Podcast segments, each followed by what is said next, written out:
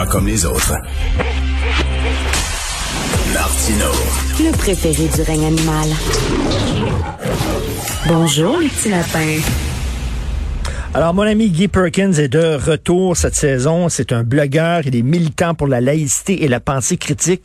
Et c'est surtout un avide lecteur d'essais qui va venir nous conseiller des lectures pour qu'on puisse se coucher moins niaiseux. Moi, c'est mon, c'est un de mes, un de mes buts dans ma vie. C'est ce soir, quand je vais aller au lit, je vais-tu me coucher moins niaiseux qu'hier? C'est ça qui est important. Donc, il va nous parler de, de livres. Salut Guy. Hey, salut Richard. D'ailleurs, euh, tu, parles de ça, puis euh, à chaque fois, moi, je les lis. Euh, c'est drôle, je me trouve plus niaiseux à chaque fois. Parce que plus j'en sais, on dirait, moi, que je réalise que j'en sais pas beaucoup. Puis, je tiens à féliciter, moi, tous les, gens qui disaient, moi, j'ai fait mes recherches en écoutant une vidéo de 15 minutes. Moi, je les, puis les autres qui connaissent, qui connaissent pas, soudainement, moi, je les admire comment ils font. Là. Comme, comme je à chaque fois que je dis, on dirait que je me dis, que je sais pas grand-chose. C'est vrai, mais ça, les vrais scientifiques puis les avides lecteurs disent ça. Là. Ils sont beaucoup plus humbles. Ils disent, euh, justement, plus j'en sais, moins j'en sais. D'ailleurs, le livre que tu m'as envoyé, la, la, jaquette du livre, alors, ça s'intitule Civilized to Death de Christopher Ryan. Alors, imaginez ça, l'image du livre, c'est un singe en complet veston euh, qui est en train de pitonner sur son téléphone cellulaire et qui mange un d'eau, un singe. Et donc, Civilized to Death, The Price of Progress de Christopher Ryan, euh, civilisé à mort. Est-ce que, est-ce que Christopher Ryan dit qu'il faut retourner à l'état sauvage? Absolument pas. Et, d'ailleurs, quand on, parle de lire, Richard, c'est aussi de lire des choses qui vont venir nous, euh, secouer, puis remettre en question certaines de nos certitudes. Que veut, veut pas, demander, on, qu'on lise ou pas, on, avance toujours dans la vie avec certaines certitudes. Parce que, parce que toi, Guy, toi, Guy, c'est ça que tu dis. Tu lis pas seulement des gens qui pensent comme toi. Tu veux être confronté aussi.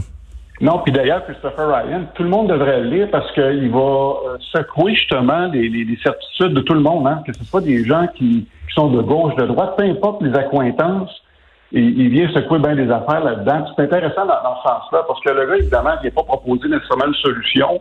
Mais il fait quand même un diagnostic qui explique quand même beaucoup de choses parce que bon. Euh, Qu'est-ce qu'il dit là? Qu'est-ce qu'il dit La, la civilisation a un prix, un prix qui est de plus en plus euh, cher à payer. Oui, parce qu'on rajoute des couches à chaque fois parce qu'il faut, faut remettre les choses dans le contexte parce qu'il y, a un dicton qui dit connais-toi toi-même. Ça, je pense que euh, c'est quand même quelque chose de très important. Tout le monde devrait faire même une, psychothérapie personnelle, se connaître soi-même. Mais lui, ce qu'il en surplus, puis ça, j'aime ça parce que c'est quand même une chose que moi, qui m'a toujours tenu à cœur, c'est de en plus de se connaître soi-même, il faut connaître aussi la bébête qu'on est, c'est-à-dire c'est connaître son espèce. Fait que lui, dans le fond, dans son livre, c'est qu'il va faire une forte critique. Évidemment, euh, il revient souvent là-dessus. Lui, pour lui, Thomas Hobbes, il le critique fortement. Parce que pourquoi? Parce que Hobbes, lui, dans son Léviathan, il va dire que dans l'état de nature, la condition humaine, c'est l'état de guerre permanent de tous contre tous. Euh, t'es solitaire, pauvre, méchant, bref, puis la vie est courte lui, en tant qu'anthropologue, euh, Ryan va dire c'est complètement pour mettre les choses dans leur contexte. je pense que c'est important parce que comme, comme espèce, on sait que euh, l'homo sapiens sapiens, c'est-à-dire l'espèce qu'on est actuellement, on sillonne la planète, Richard, depuis 200 000 ans. Puis euh, pendant 190 000 ans, ça c'est important comme chiffre, 190 000 ans sur les 200 000 de notre existence, l'être humain, le sapiens sapiens, c'est un chasseur-cueilleur. Est-ce que c'est un meilleur modèle que le modèle qu'on connaît aujourd'hui? C'est pas c'est pas lui la, la, la, démonstration qu'il veut faire. Tout ce qu'il dit, c'est que l'être humain faisait partie de la nature. Euh, puis il se contentait parce, parce qu'il. OK, attends une minute, attends une minute. C'est-tu un adepte de la décroissance? C'est quelqu'un qui dit justement le progrès, c'est tout le temps plus, tout le temps plus, tout le temps plus. Ça crée des inégalités, ça crée de la pollution, ça crée donc il faut revenir à la décroissance. C'est ce qu'il dit, là? Euh, ben, il faut revoir notre modèle parce qu'il dit c'est que toutes les idéologies sont bonnes, puis ils vont inclure là-dedans le capitalisme. C'est quand même des bonnes choses en capitalisme, parce qu'entre autres, Howard Bloom, dans son, son livre Le génie du capitalisme, il va en faire l'apologie parce qu'il dit, lui, que le, capitalisme a permis la démocratisation du confort. C'est-à-dire, euh, même le pauvre, certains pauvres d'aujourd'hui vont avoir plus de confort que certains nobles d'une autre époque. Par contre, c'est que ce que, euh, Ryan va dire, c'est qu'à un moment donné, c'est comme en chimie euh, le problème n'est pas la molécule, c'est la dose. Parce que la civilisation telle qu'on la connaît aujourd'hui vit quand même dans un environnement limité. Euh, parce que oui, le capitalisme, c'est bon, c'est d'avoir de la croissance, mais le, le, primo, euh, on est surpeuplé. Euh, premier constat, c'est qu'on est trop en fonction du, du, du On est trop, on a besoin trop de ressources. C'est ça qu'ils disent les adeptes de la décroissance, c'est qu'à un moment donné, le progrès, tu peux pas tout le temps aller plus, plus, plus, plus, plus. Les ressources sont limitées. À un moment donné, il faut que tu arrêtes de, de grossir, puis de, c'est ce qu'il dit un peu. Là.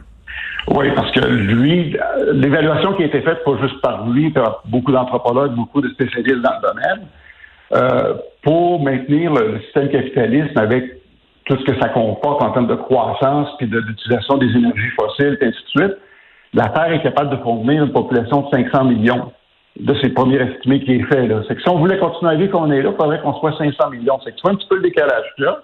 Puis on peut pas revenir en arrière non plus parce que euh, à l'état de, de, de, de, de chasseurs-cueilleurs, la Terre peut pas accommoder plus que 10 millions de personnes parce que chasseurs-cueilleurs, euh, tu peux pas surpasser une densité de une personne par kilomètre carré. Donc, c'est un capitaliste responsable. C'est-tu un coucou? C'est-tu un militant coucou radical, vert, euh, écolo, euh, complètement flyé ou c'est quelqu'un qui est vraiment très sérieux?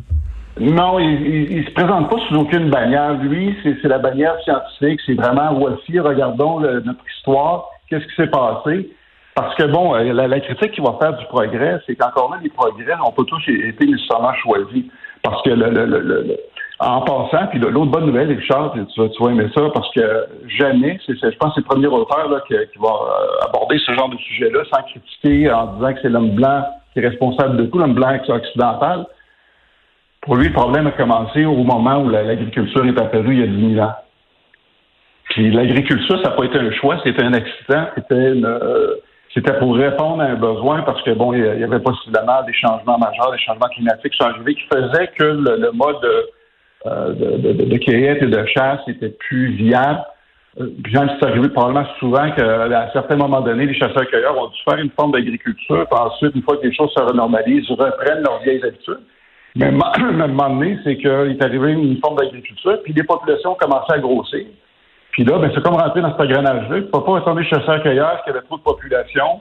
Puis là, évidemment, ben là, tout ça s'est grandi, ça a créé une civilisation. Puis aussi, ça a créé les modèles de gouvernement parce que euh, vertical avec une hiérarchie des classes, et ainsi de suite, et aussi la religion.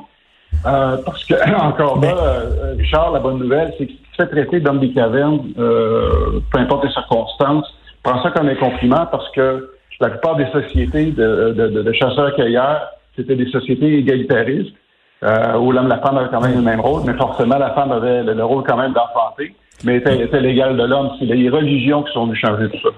Mais donc ça s'appelle Civilized to Death, The Price of Progress, c'est ça? Oui, je C'est vrai, student de Price of Progress, mais c'est pas un coucou là, de, la décroissance à tout prix, là, puis qu'il faut revenir là, euh, vivre tout nu à, manger des fraises. Là. Euh, écoute, donc Christopher Ryan, merci beaucoup Guy. Merci, merci Salut.